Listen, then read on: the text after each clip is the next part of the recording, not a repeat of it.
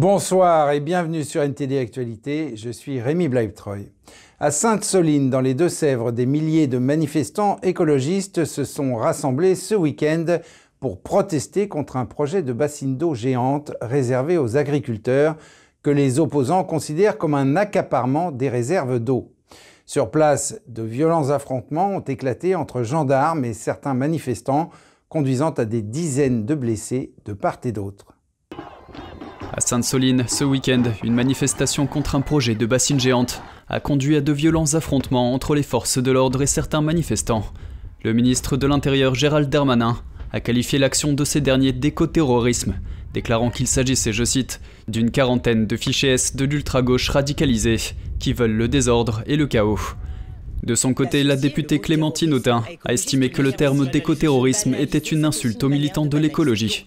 Et j'ajoute une chose, c'est aussi euh, une façon de créer une polémique dans la polémique et quelque part un écran de fumée par rapport au contenu euh, du combat. Vous, voulez dire qu'il fait, fait, de la provoque, de l'enjeu lâche un mot comme... Alors que les bassines collectent l'eau des réserves souterraines amoindries par de longues périodes sèches, les manifestants étaient venus protester contre l'accaparement de l'eau par les réservoirs d'eau géants.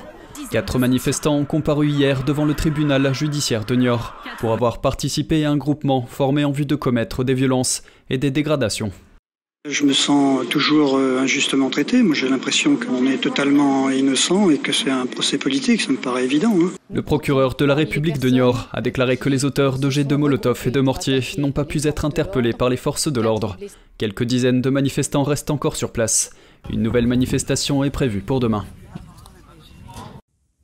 Et la zone euro fait face à une nouvelle flambée des prix ce mois-ci. C'est ce qu'a indiqué un communiqué du service statistique de la Commission européenne ce lundi. Le service de la Commission européenne, Eurostat, a signalé hier qu'en octobre, le taux d'inflation avait atteint en moyenne 10,7%. L'augmentation a été violente. Un mois plus tôt, ce taux se montait à 9,9%. Parmi les secteurs les plus touchés, on compte l'énergie, dont l'inflation a atteint 41,9% en un an, les produits alimentaires 13,1%, ou encore les biens industriels hors énergie 6%, et les services 4,4%. D'après plusieurs experts, la flambée des prix continue à s'accélérer de façon concomitante au ravivement des tensions en Ukraine et au renforcement de la crise énergétique. Les pays de l'Europe de l'Est ont été particulièrement visés par cette hausse, le taux d'inflation sur un an ayant dépassé les 20%. La France se situe en dessous de la barre des 10%, avec d'autres pays relativement épargnés comme la Finlande, Malte, le Luxembourg, Chypre, l'Espagne, la Grèce et l'Irlande. Les mesures de protection des consommateurs adoptées par le gouvernement français ont en effet permis à la France de conserver l'inflation la plus faible d'Europe, 7,1%, selon les données harmonisées d'Eurostat. Selon les prévisions, la croissance dans tous les pays sera affectée en 2023. Si le gouvernement français maintient sa prévision de croissance à 1% l'an prochain, l'OCDE et l'OFCE ne sont pas aussi optimistes. Selon elles, la croissance n'ira pas au-delà de 0,6%. Et au Royaume-Uni, l'enquête publique sur le Covid-19 nécessite de voir les messages WhatsApp de Boris Johnson lorsqu'il était Premier ministre, ainsi que les communications avec d'autres hauts fonctionnaires. L'enquête va également examiner l'efficacité des mesures de confinement pour contrôler la propagation du virus et vérifiera si le groupe d'experts surnommé SAGE a travaillé avec des données pertinentes et précises. Lors de la première audition préliminaire de l'enquête publique sur le Covid-19 lundi, l'avocat Hugo Keiskisi a déclaré que l'enquête avait demandé à voir les messages WhatsApp de Boris Johnson lorsqu'il était Premier ministre, ainsi que les communications avec d'autres hauts fonctionnaires. Le secrétaire d'enquête, M. Ben Connor, avait écrit au directeur général de la propriété et de l'éthique du bureau du cabinet pour demander la conservation des documents dans l'ensemble du gouvernement. Le directeur général avait répondu, exposant les mesures qui avaient été prises pour s'assurer que les documents pertinents pour l'enquête étaient conservés. Le second module de l'enquête examinera les décisions et les actions politiques liées à la pandémie. La présidente de l'enquête, la baronne Heather Hallett, examinera l'efficacité des mesures de confinement obligatoires pour contrôler la propagation du virus, y compris la relation entre la temporalité et la durée du confinement et la trajectoire de la maladie. La question la plus importante, c'est de savoir s'il est possible de dire quels auraient été les effets probables de décisions d'intervention plus précoces ou différentes. La proposition contrefactuelle, autrement dit, est-ce que des vies auraient été sauvées si les blocages avaient été imposés plus tôt ou différemment? Des questions seront également posées sur le rôle du groupe d'experts SAGE, notamment pour savoir si des leçons peuvent être tirées de la manière dont les avis scientifiques ont été fournis aux décideurs politiques dans d'autres pays. Les commissions disposaient-elles de données pertinentes et précises? Avec quelle efficacité les données ont-elles été distribuées par le gouvernement? La modélisation des données sur les maladies infectieuses était-elle fiable? La modélisation des données couvrait-elle les bonnes éventualités? A-t-on trop fait appel à la modélisation épidémiologique ou à la modélisation modélisation mathématique. Une autre audition préliminaire aura lieu au début de 2023. Les auditions publiques commenceront en été et dureront environ huit semaines. Et la Russie a suspendu sa participation à un accord négocié par les Nations Unies pour exporter en toute sécurité des céréales depuis la zone de guerre. Malgré cela, des navires continuent aujourd'hui à livrer des céréales des ports ukrainiens vers la Turquie. Par ailleurs, les bombardements russes se sont poursuivis ce lundi. Les responsables ukrainiens affirment que les infrastructures essentielles ont été touchées, ce qui a entraîné des coupures d'électricité, de chauffage et d'eau. La Russie a déclaré lundi qu'il serait risqué pour l'Ukraine de continuer à exporter des céréales via la mer Noire. Cette décision intervient après que Moscou a suspendu sa participation à un accord négocié par les Nations Unies pour faciliter les exportations par la mer. Lorsque la Russie parle de l'impossibilité de garantir la sécurité du passage des navires dans ces zones, ce type d'accord est bien sûr à peine réalisable et il prend un caractère différent, beaucoup plus risqué, plus dangereux et sans garantie.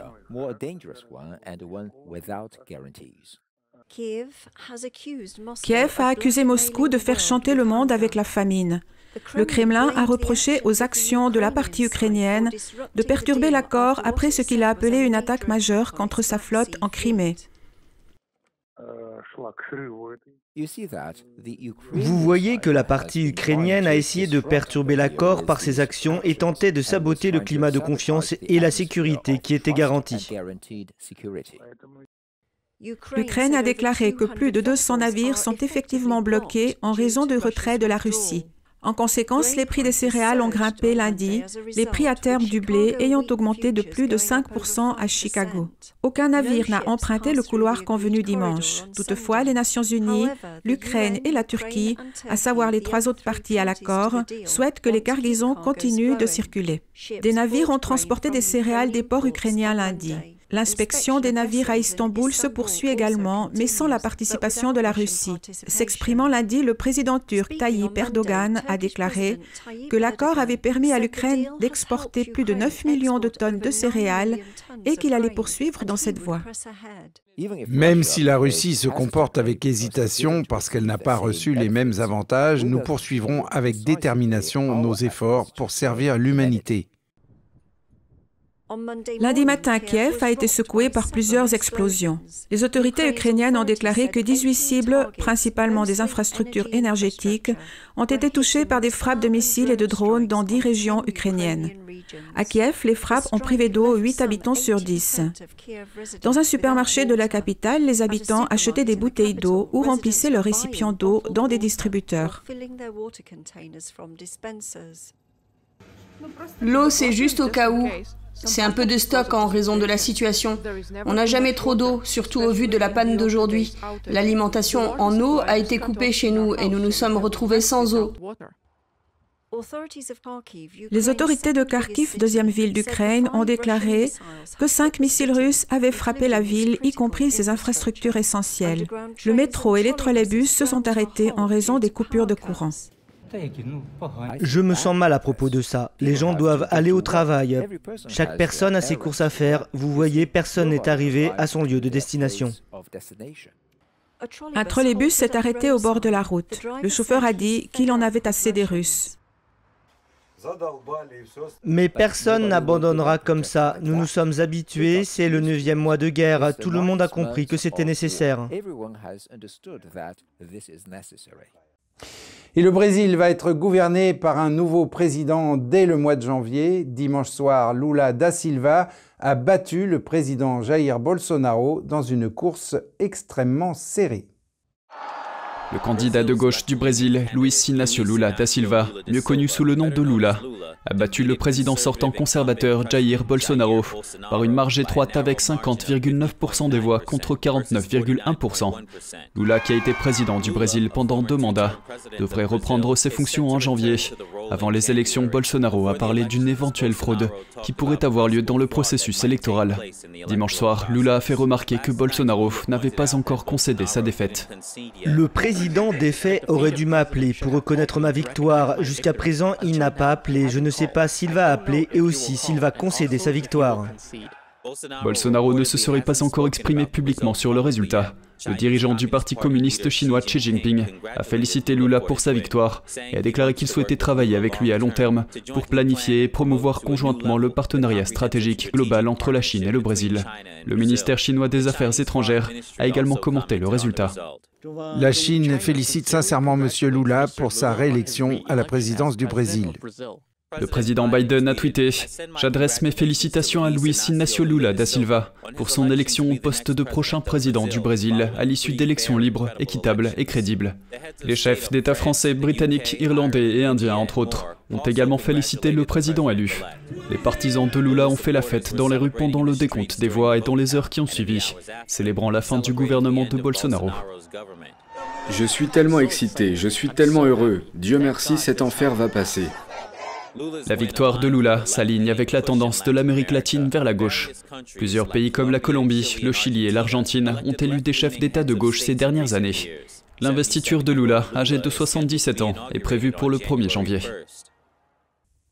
Et le couple d'acteurs Kevin et Sam Sorbo est connu pour avoir incarné le héros grec Hercule et sa femme, protégeant les faibles contre les forces du mal. Dans la vraie vie, ils se battent ensemble pour les valeurs traditionnelles. Un reportage d'Angela Moy de NTD. L'acteur Kevin Sorbo et sa femme, l'actrice Sam Sorbo, s'expriment sur la culture moderne. Kevin Sorbo a partagé son expérience de la culture de l'effacement à Hollywood dans une interview lors d'un événement de l'Institut familial d'Illinois le 28 octobre. Ils m'ont pratiquement expulsé d'Hollywood. Ils ont dit, vous savez, être chrétien et conservateur, c'est pareil qu'être un double lépreux. Je suppose qu'à Hollywood, ils ne veulent rien avoir à faire avec vous. Il affirme qu'Hollywood est responsable de l'influence de la violence en Amérique. Chaque fois qu'il y a une horrible fusillade quelque part, les acteurs de premier plan sortent toujours pour dire qu'il faut se débarrasser des armes à feu. Ce sont les mêmes personnes qui font des films où ils ont tué 100 personnes avec des armes et leur violence est incroyable.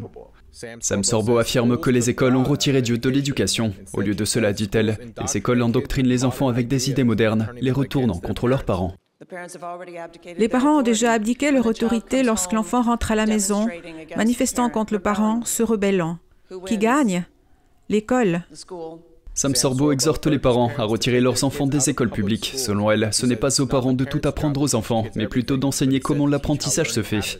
Elle a écrit un manuel pour guider les parents grâce à son expérience de l'éducation de ses trois enfants à la maison. La représentante Marie Miller a fait l'éloge du couple et de l'Institut familial d'Illinois, une organisation chrétienne. Les intervenants étaient fantastiques. L'Institut familial d'Illinois fait un si bon travail ici dans l'Illinois en défendant nos valeurs, les choses qui ont fait la grandeur de notre pays, la foi, la famille, la liberté, la communauté, la règle de droit et la vérité que nous trouvons dans la Bible. Depuis qu'ils ont quitté Hollywood, Kevin et Sam ont créé leur propre société de production, Sorbo Studio, axée sur des contenus qui correspondent à leurs valeurs. Et après le rachat de Twitter, Elon Musk pourrait-il s'attaquer à TikTok en ressuscitant l'application Vine? Sean Marshall de NTD s'est penché sur la question. Elon Musk a lancé un sondage sur Twitter pour demander aux utilisateurs s'ils devaient faire revenir Vine, une application de vidéos courtes que Twitter a fermée en 2016. Environ 70% des utilisateurs ont répondu par l'affirmative. Vine était une application similaire à TikTok avant l'apparition de ce dernier. La possibilité d'un retour de l'application a attiré l'attention de l'émission internet Sensation de MrBeast. Il pense que ce serait hilarant. Ce qui a poussé Musk à poser la question suivante. Que pourrait-on faire pour la rendre meilleure que TikTok? TikTok, propriété de la Chine, pourra-t-il enfin avoir de la concurrence Ah oui, Vine, c'était une plateforme très populaire et quand elle a disparu, les gens étaient vraiment bouleversés. Donc pour lui, c'est l'opportunité de ramener un produit que beaucoup de gens aimaient vraiment. Nous avons parlé avec le responsable du marketing de l'application Circulite. Ce que nous constatons, c'est que les autres plateformes n'ont pas été capables de rivaliser avec TikTok. Et je pense que d'avoir quelque chose qui est très similaire à ce qui existe, à laquelle les gens ont déjà fait confiance, vous savez, les gens ont vraiment aimé Vine. Comme je l'ai dit, il y avait des tonnes de créateurs là-dessus, ils étaient super. Vous savez, beaucoup de gens sont devenus très populaires grâce à ça. Vous savez, et puis tout d'un coup, un jour, il a juste disparu.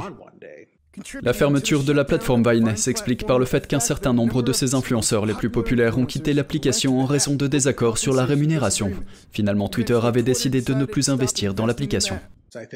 Je pense que Vine lui permettra de mieux pénétrer dans la génération Z et dans d'autres domaines que les gens de ces groupes ont en quelque sorte délaissé. Je pense que s'il réactivait Vine, s'il le ramenait et l'incorporait dans la plateforme Twitter, je pense qu'on verra une croissance dans l'adoption et la rétention de la Gen Z Aquas, la génération Z, sur la plateforme. Un certain nombre de réponses au sondage recommandent la mise en œuvre de crypto et de Web3. Des termes qui sont devenus des mots à la mode pour faire croire que tout est doté d'un niveau de technologie supérieur.